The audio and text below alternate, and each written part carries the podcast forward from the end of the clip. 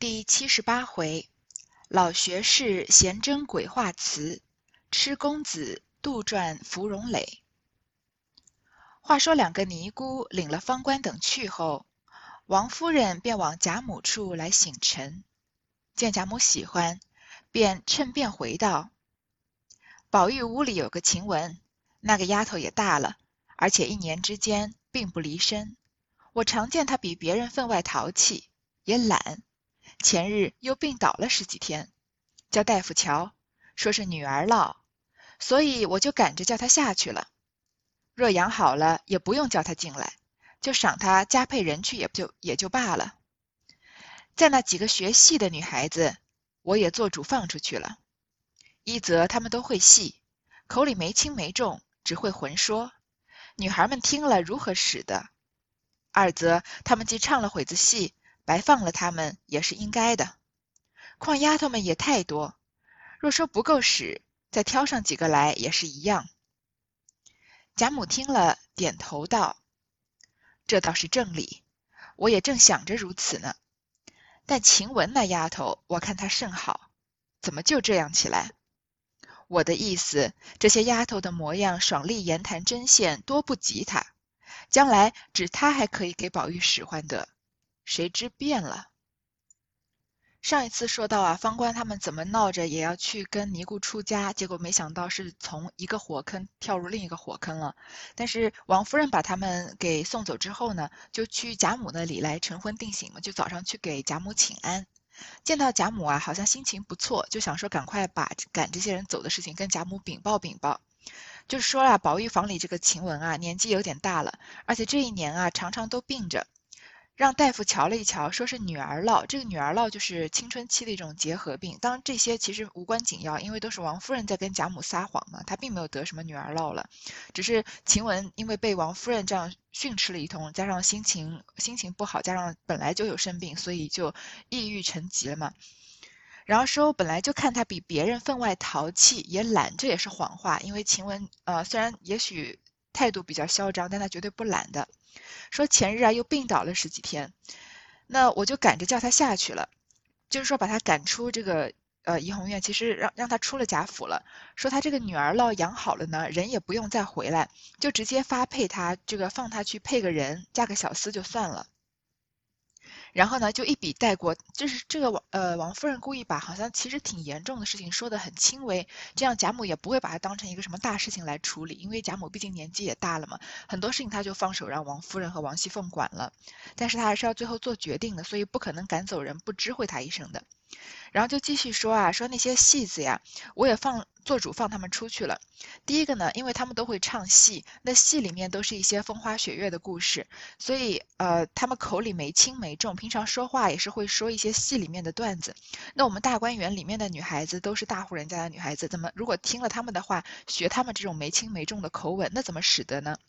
第二，他们既然本来就是来唱戏的，那他们也唱过戏了，把他们放走啊，也是应该的。我们这个园子里面丫头也多，如果说赶走这几个不够使啊，再挑上来几个也是一样。贾母听了呢，没有什么特别的意义。其实贾母年纪也大了，如果她要是再年轻一些，或者她有心去调查调查，就知道王夫人的话里面有很多谎话。但是贾母她其实就想过一天快乐一天嘛，她也不是很在乎这里面的细枝末节，就说这倒是正理。她也想着要把要把这些戏子呃给发配回他们原来的这个家庭呢，但是她没有想到王夫人会把晴雯赶走，因为王夫人是呃。就因为贾母是很欣赏晴雯的，她说我看她甚好，怎么就这样起来？怎么忽然就变得好像又淘气又懒又得病了呢？看啊，贾母的意思说啊，这个。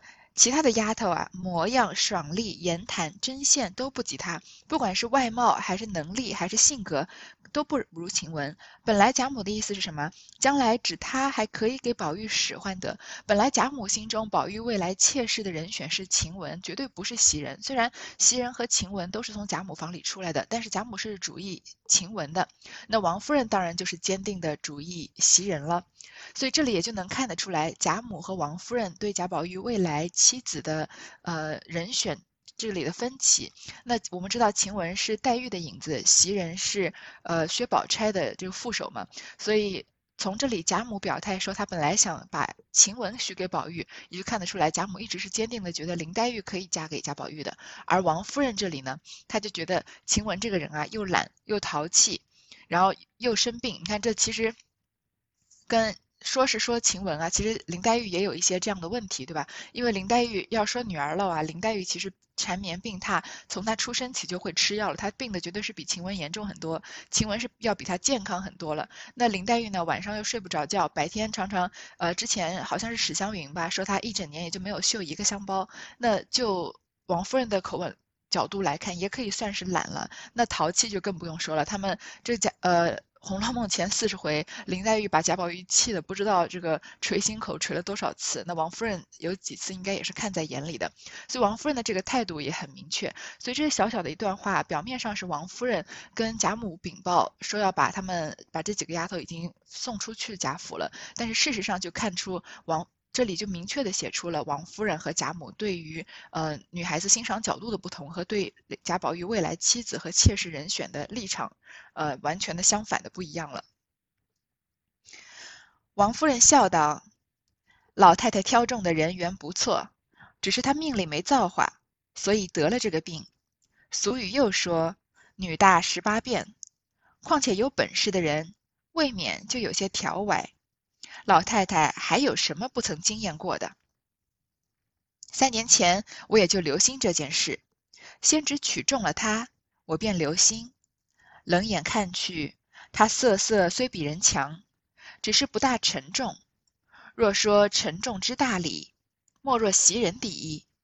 虽说贤妻美妾，然也要性情和顺，举止沉重的好些。就是袭人模样虽比晴雯略次一等。然放在房里也算得一二等的了，况且行事大方，心地老实，这几年来从未逢迎着宝玉淘气。凡宝玉十分胡闹的事，他只有死劝的，因此品责了二年，一点不错了。我就悄悄地把他丫头的月份钱止住，我的月份银子里批出二两银子来给他，不过使他自己知道越发小心孝好之意。且不明说者，一则宝玉年纪尚小，老爷知道了又恐说耽误了书；二则宝玉在自为在自为已是跟前的人，不敢劝他说他，反倒纵性起来，所以直到今日才回明老太太。王夫人当然不可能忤逆贾你贾母的话来说了，她就是笑着说啊，老太太挑中的人缘不错，说晴雯其实是个好人选，但是啊，她命里没有这个造化，所以她得了这个病。那俗话说呢，女大十八变，可能老太太你看到她的时候，她年纪还小，长大之后人的性格啊也什么都变变掉了。况且有本事的人啊，未免就有些调歪，他们可能仗着自己有一些本事啊，性格就比较不好相处。你看这些话，其实都能看得出来，呃，王夫人对林黛玉的态度吧。因为林黛玉也是在女孩子里面一顶一的有才华、有本事的。那就王夫人的这个角度来说啊，未免就有些调歪了。说老太太还有什么不曾经验过的？然后他这里就先安抚贾母，然后又又继续说了一个谎，说三年前我就留心这件事，先只取中了他，就说本来三年前我看中的也是晴雯，我知道老太太你喜欢晴雯嘛，我就先看中她来给宝玉未来做妾的，就留了心了。其实这完全是不相干的事情，他根本就不知道宝玉房里有个晴雯，因为在很最近，呃，在这个抄检大观园之前。王夫人见到晴雯的时候，才说：“我这几年不怎么留意宝玉房里的人啊，有这等狐妹子，我都没注意，所以她根本没没注意到晴雯，一直到最近才发现，一发现就是很讨厌她，就更不用提说三年前已经选中她当宝玉的妾了。”但是他这里说了谎嘛？说冷眼看去啊，他色色虽比人强，虽然他的能力可能确实比别人强，但他不大沉重。这个长辈嘛，尤其是呃婆婆看儿媳妇儿，主要看的就是一个女孩子沉不沉稳，大不大气。当然这个东西都是很比较虚的说出来。但是王夫人那个时候，她是贾宝玉是贾府里面绝对的掌上明珠嘛，那她要为贾宝玉未来选妻子，那就是绝对要看，即使是妾，也要看他们是不是足够的沉稳大气了。然后这里就开始，呃，疯狂的推荐袭袭人，说若说沉重之大礼啊，那一定袭人是第一的。虽然古语要说啊，贤妻美妾，你娶妻子不能看这个。主要看外貌，要看他的性格，要贤良。那娶妾室呢？因为妾室没有妻子的名分，那妻子是要这个辅佐丈夫，是一个可以说是一个府的门面嘛。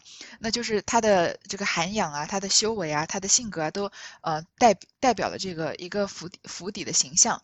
那妾就不一样了，那妾主要是相当于是男人的玩物吧，或者那如果他能做到呃，就是来劝说丈夫这个上上进啊、求知啊，那就是。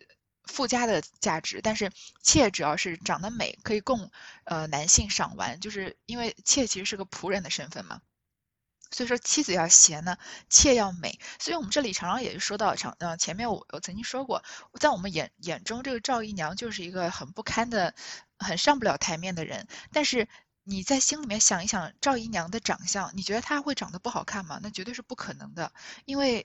在贾政这种他这种这么死板、这么古板的人，贾府上上下下都看不上赵姨娘。那贾政呢，却一直给他这个姨娘的位子在那里，而从来没有因为任何的事情威胁到赵姨娘的身份一点半点。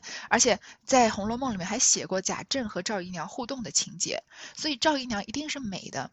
那我们在八七版的《红楼梦》里面看那个赵姨赵姨娘的扮演者，她其实是非常美的，虽然脸上稍微有一些。看上去有一些岁月的痕迹，稍微有一点年纪，因为毕竟是贾政的妾嘛。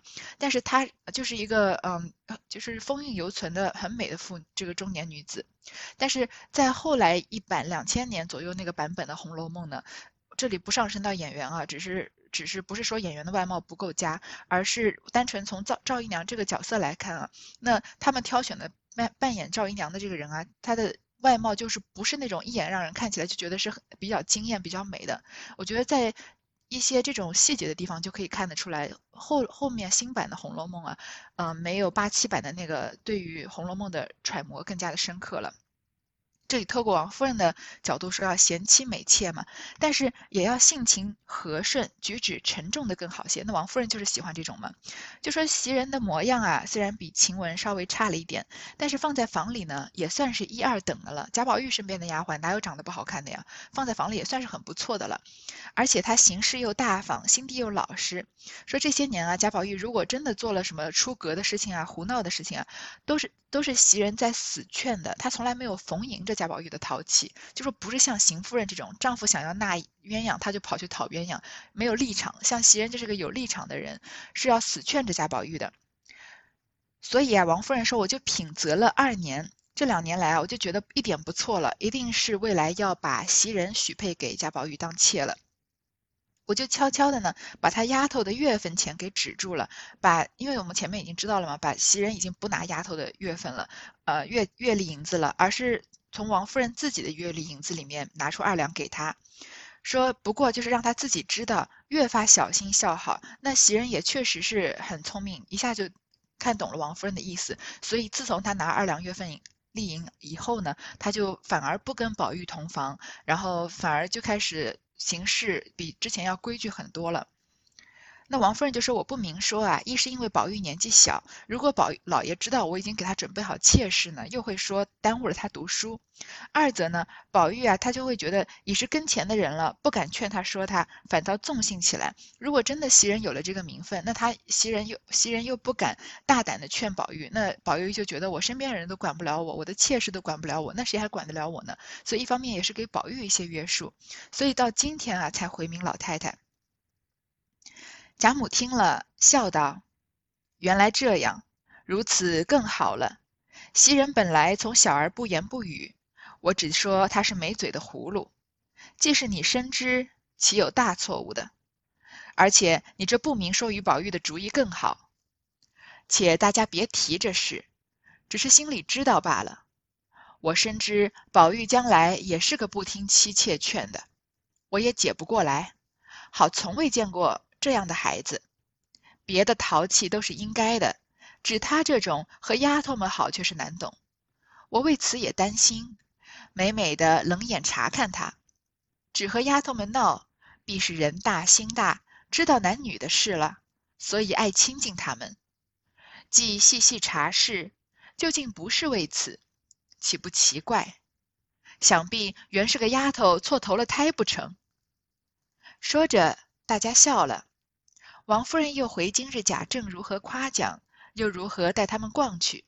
贾母听了，更加喜悦。贾母听王夫人这样有理有据、令人信服的一番劝说啊，说既然这样，那就更好了。袭人啊，她本来从小就不言不语，她话很少，我就说她是没嘴的葫芦。上一个被人说没嘴的葫芦是贾珍的妻子尤氏，就王夫人，呃，是这个王熙凤骂她说她是个巨嘴的葫芦，就是闷声不响，什么话也不说的。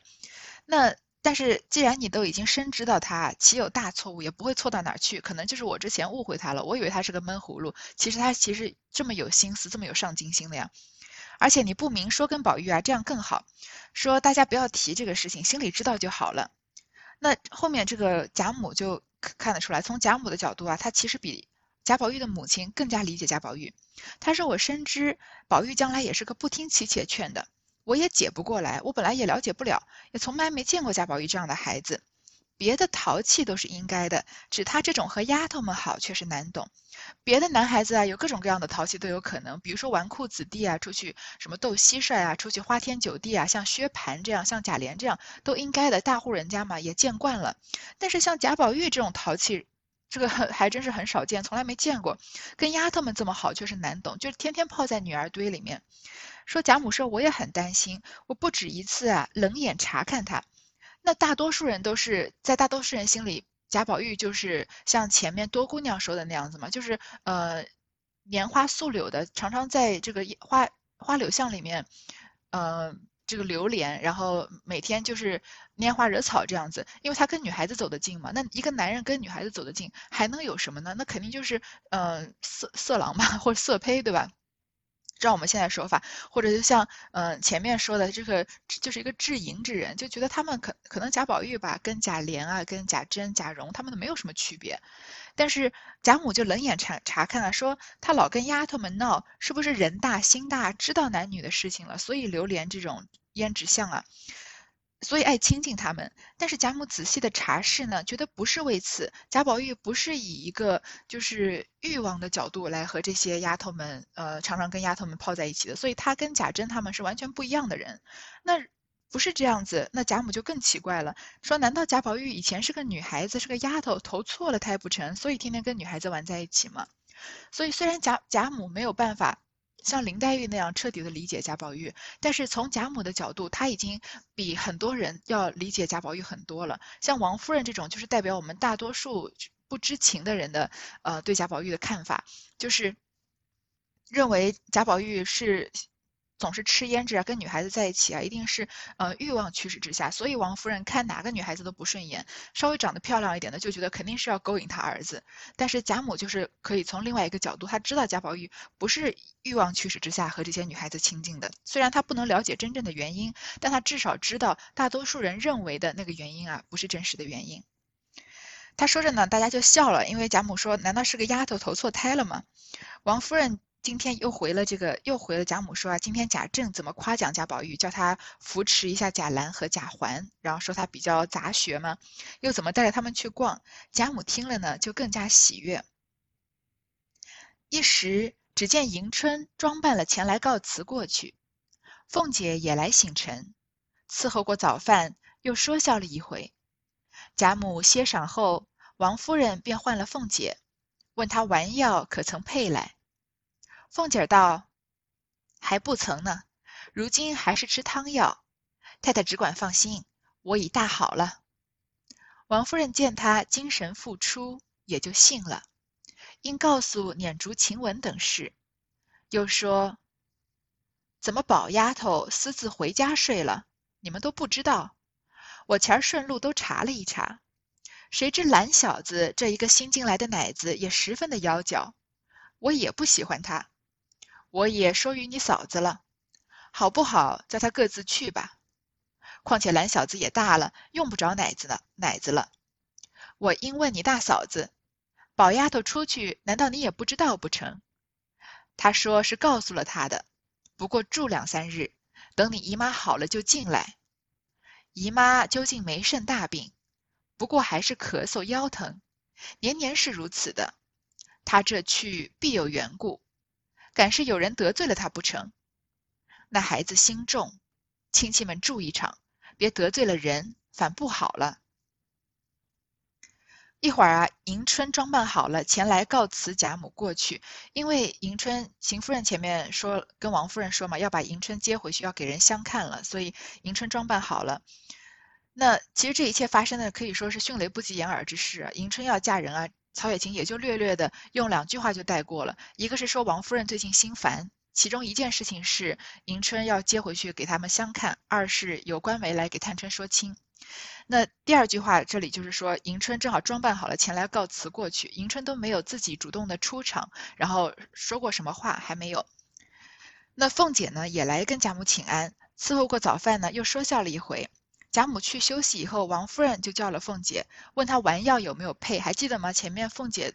他要吃的这个呃养颜丸里面需要人参，但是贾府已经没有整块的人参了。那凤姐就说还没有，如今还是吃汤药。你看这里看得出来，虽然贾呃薛宝钗给王夫人出了一个主意，说他们是皇商嘛，还是有人参的，去花点大价钱买好的。但是贾府呢，已经不一定有这个钱能买得起人参了。所以王凤姐即使是贾府的这种权力核心人物，她还是只在吃汤药而已。就叫王夫人放心，说我已大好了。那王夫王熙凤又是个很要强的人嘛，所以她身体不好也是会强撑着的。王夫人见她精神复出，也就信了。你看这句话讲的很微妙，她没有说王熙凤是真的好了，是说王夫人见她精神好像跟之前一样，也就信了。那这里面隐隐让人觉得有一点不安。其实是不是王熙凤身体没有好，只是她在王夫人面前强打着有精神，所以王夫人看到也就相信了。因为王。而且王熙凤这个病啊，需要的解药是人参养荣丸，但是他们根本就搞不到人参，所以王熙凤到现在也没吃上这个人参养荣丸，还是在喝汤药。她的病怎么就好了呢？所以这是一个伏笔，当然后面曹雪芹没有机会解开了。那王王夫人就告诉王熙凤把晴雯他们逐走的事情，又问她说怎么？呃，薛宝钗就私自回家睡了，怎么就离开大观园，离开贾府，回去他们薛府了呢？说你们怎么都不知道吗？说我之前顺路查了，都查了一查，因为王夫人这就一一不做二不休，把贾宝玉怡红院闹了个天翻地覆之后，她就觉得贾家其他的男孩子也要好好查一查。她发现啊，蓝小子这个贾兰新进来的这个奶妈，他们叫奶子，也十分的妖娇，也是看上去就是像晴雯一样，好像很会打扮的。那。我们知道王夫人有这种妒美癖嘛？看到长得漂亮的女孩子，她就会很生气，觉得都要勾引她的儿子或孙子。说我也不喜欢她，就去说与你嫂子了，就跟贾兰的母亲李纨说过了，说好不好，叫她各自去吧，把这个妖妖娇的奶妈给赶走吧。况且兰小子也大了，贾兰年纪也大了，也是十几岁的小男孩了，用不着奶妈了。说我不就问你大嫂子，就问李纨啊，说那薛宝钗出去，你也不知道吗？李纨就说她知道，不过薛宝钗当时就是说出去住两三日，等薛姨妈好了就进来。这点呢，王夫人也知道是个借口，因为薛姨妈不是说突然生了什么大病，她这种咳嗽腰疼的病是一年一年都有的。那为什么突然今年薛宝钗就说要出去陪她妈妈睡呢？所以说她这次去啊，一定有别的缘故。是不是我们这里有什么人得罪了她？说那个孩子心重，咱们亲戚住一场啊，不要得罪了人，反不好了。那这里王夫人是想让薛宝钗再搬回大观园住嘛？因为薛宝钗离开大观园，那贾宝玉跟林黛玉相处的时间就更多了，那不利于王夫王夫人日后的计划，就是把薛宝钗来许配给贾宝玉做妻子嘛。凤姐笑道：“谁可好好的得罪着他？况且他天天在园里，左不过是他们姊妹那一群人。”王夫人道：“别是宝玉有嘴无心。”傻子似的，从没个忌讳，高兴了信嘴胡说也是有的。凤姐笑道：“这可是太太过于操心了。若说他出去干正经事，说正经话去，却像个傻子；若只叫进来，在这些姊妹跟前，以至于大小的丫头们跟前，他最有敬让，又恐怕得罪了人，那是再不得有人恼他的。我想薛妹妹此去。”想必为着前时搜捡众丫头的东西的缘故，他自然为信不及园里的人才搜捡。他又是亲戚，现也有丫头老婆在内，我们又不好去搜捡，恐我们疑他，所以多了个心，自己回避了，也是应该避嫌疑的。王夫人听了这话不错，自己遂低头想了一想，便命人请宝钗来分析前日的事，以解他疑心。又人命他进来照旧居住。宝钗陪笑道：“我原要早出去的，只是姨娘有许多的大事，所以不便来说。可巧前日妈又不好了，家里两个靠得的女人也病着，我所以趁便出去了。姨娘今日既已知道了，我正好明讲出情理来。”就从今日辞了，好搬东西的。凤姐就笑着说：“王夫人说是不是有人得罪了薛宝钗？”凤姐就说：“怎么会有人得罪她呢？而且他们天天都在大观园里面，不过就是姊妹那一群人，可能有什么事情闹得不愉快了吧？”王夫人就说：“该不要是宝玉吧？他有嘴无心，他说话跟个傻子似的，从没个忌讳。”这里就看了看出来，王夫人是亲妈，就是损起自己的儿子来，一点都不留情面。说高兴的话，信嘴胡说也是有的。凤姐就说啊，那太太你就太操心了。你要让贾宝玉出去啊，干个正经事，说正经话，他可能不行，真的像个傻子。但是叫他进来，在园子里面跟姐妹，不要说姐妹了，跟这些大小的丫头们跟前，她最有敬让，她是最知知礼的。又恐怕得罪了人，她是非常就是逢迎着这些女孩子们的。不要说是小姐，即使是丫鬟，她都是呃做小伏低的。那是再不得有人恼她的，这个女孩子们基本上不会生贾宝玉的气的，所以我想薛妹妹这次去啊，一定是因为之前搜检众丫头的东西的原因，因为我们之前搜检了大观园嘛，因为她一定是因为性不及原理的人才搜检，她她呢，因为又是亲戚，她也有丫头，她也有老婆子，但是我们就没有去搜检嘛，因为我怕他们多心，觉得我们疑怀疑她，所以我们自己回避了。那王夫人听了不错，就低头想了一想。就让人找了宝钗来啊，跟他说之前的事情，以解他疑心。就说我们没有搜你的呃地方，而且你不用觉得避嫌就要搬走啊这样的事情。薛宝钗啊陪笑说：“我原来早是要出去的，但是王夫人你一直都这么忙，有这么多事情，所以我不便来说。可巧前日啊，妈妈身体又不好，家里两个靠得住的女人啊也病着。”所以我就趁便出去了，说姨娘，既然你今天已经知道了，那我正好就明讲出情理来，从今天就辞了，好搬东西的。所以薛宝钗这里就挑明了跟王夫人说，我也要搬出贾府，搬出大观园了。那至今为止呢，贾府已经搬出去两个人了，一个是迎春，她装装扮好了让人去相看嘛，她就离开了，被邢夫人接走；一个就是薛宝钗，她其实是比迎春先离开的，但是她早不住在呃，她早不住在这个大观园里面了，但是她这次就讲摆明了跟王夫人说，我真的要搬走了。王夫人、凤姐都笑着，你太固执了，正经再搬进来为是，修为没要紧的事，反疏远了亲戚。宝钗笑道：“这话说的太不解了，并没为什么事我出去，我为的是妈近来神思比先大减，而且夜间晚上没有得靠的人，通共只我一个。二则如今我哥哥眼看要娶嫂子，多少针线活计，并家里一切动用的器皿，尚有未齐备的，我也须得帮着妈妈去料理料理。”姨妈和凤姐姐都知道我们家的事，不是我撒谎。三则自我在园里，东南上小角门子就常开着，原是为我走的。保不住出入的人，就图省路，也从那里走，又没人盘查。设若从那里生出一件事来，岂不两碍脸面？而且我进园里来住，原不是什么大事，因前几年年纪皆小，且家里没事。有在外头的，不如进来姊妹相共，或做针线，或玩笑，皆比在外头闷坐着好。如今彼此都大了，也彼此皆有事。况姨娘这边历年皆遇不遂心的事故，那园子也太大，一时照顾不到，皆有关系。唯有少几个人，就可以少操些心。所以今日不但我执意辞去。之外，还要劝姨娘，如今该减些的就减些，也不会失了大家的体统。据我看，园里这一项费用也尽可以免的。说不得当日的话，姨娘深知我家的，难道我们当日也是这样冷落不成？凤姐听了这篇话，便向王夫人笑道：“这话竟是，不必强了。”王夫人点头道。我也无可回答，只好随你便罢了。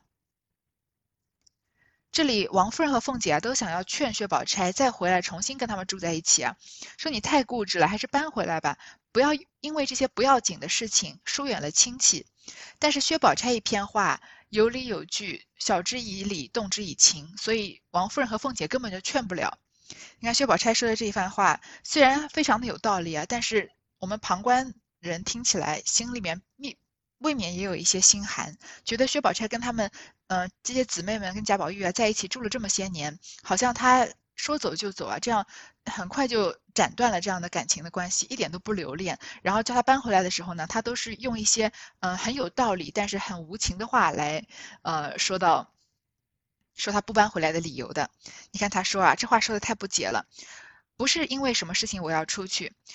只是因为呢，妈妈近来神思比先前大减，这个薛姨妈她身体真的比之前不好，精神也不好，晚上没有依靠的人只有我一个，这个道理其实是不太说得通的，因为薛姨妈大家都说没有什么太大的病，只是一些常年会会发作的这种老毛病了。二则呢，我哥哥眼看要娶嫂子，所以要娶妻嘛，家里有很多针线活啊，还有一些器皿没有准备齐的，我要帮着妈妈去料理料理。其实准备这些事情也是轮不到薛宝钗来料理的，因为是薛蟠娶妻子嘛。况且娶了媳妇儿进来以后，应该是更，因为那个时候媳妇儿是要伺候婆婆的嘛，所以应该是薛姨妈更加有人照看了才对。那。说这个姨妈和凤姐姐，你都知道我们家的事情，都知道薛蟠要娶妻，不是我撒谎。第三呢，因为我天这个一直住在大观园里面，所以东南上的小角门常常开着，这样是为了让我走的，我可以方便回去看望我妈妈。但是呢，保不住出入的人啊，他们图省路也从那儿走。虽然这个门是为我开的，但是它是一条路啊，平常没有人盘查，有人走我们也不知道。所以说，如果从那里生出一件事来，那不是我们两方面都不好说吗？而且啊，我住进原来本来不是什么大事，前面几年是我们年纪都小嘛，所以而且家里没事，就过来和姐妹们一起相处相处，做做针线啊，玩笑玩笑，比外面闷坐着好。但是现在我们年纪都大了，也彼此都有自己的其他事情了。那呃，姨娘这些年啊，也有不顺心的不遂心的事情，那我就觉得这个大观园园子也太大，一时也照顾不了。